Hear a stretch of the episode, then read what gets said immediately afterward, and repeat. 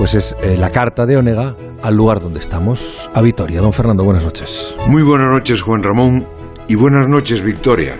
Victoria Gasteiz, capital de Álava, de Araba, capital política de Euskadi, sede del gobierno y del Parlamento vasco, y permíteme decirlo en confianza, sede de un lugar al que suelo acudir en busca de milagros y que se llama Clínica del Doctor Anitua, un genio de la medicina y la innovación a que me cure de achaques y otras tribulaciones. ¿Sabes? La última vez que estuve ahí, iba camino de la estación y le pedí al taxista que me llevase por delante de Ajurianea por el virus de la política que llevo en la sangre. Debió de ser la primera vez que un viajero le pedía algo así al taxista porque no se pudo contener. Los turistas, me dijo, me piden que les enseñe la casa de Urdangarín. Pues tampoco me importaría, le respondí, e incorporé la casa de Urdangarín a la lista de monumentos que en Vitoria hay que visitar.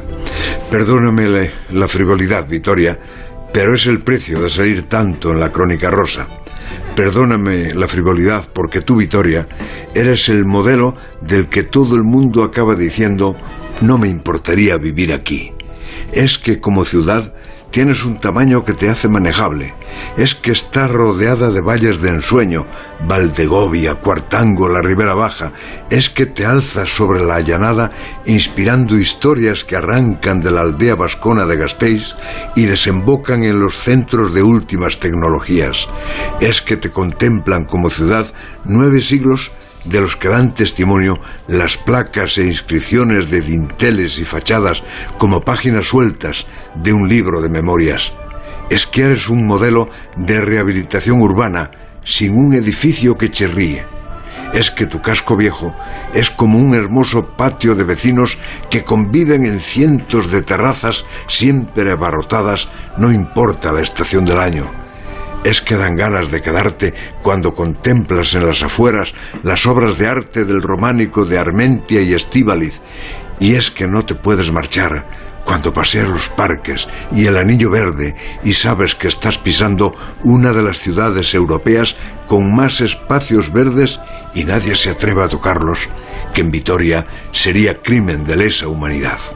Y es que tienes grandes museos, el último el centro memorial de las víctimas del terrorismo, pero toda tú eres un museo, tus calles empedradas, tu calle Dato donde todo es posible, tus dos catedrales, que la vieja de Santa María fue definida por Ken Follett como una de las más interesantes del mundo, los sepulcros de tu iglesia de San Pedro, el retablo de la iglesia de San Miguel y la Virgen Blanca, que es patrona y es plaza, y es templo, y escalinata, y es lugar de encuentro donde nadie resulta extraño, y el prodigio de tu arquitectura civil con sus museos, su casa de los arquillos, los palacios episcopal, el de Vendaña, el de Agustín o la torre de Doña Ochanda.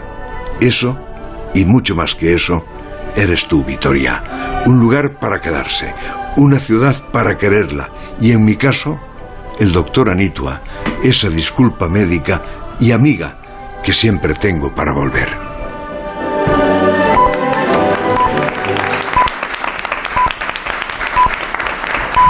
Y ya fuera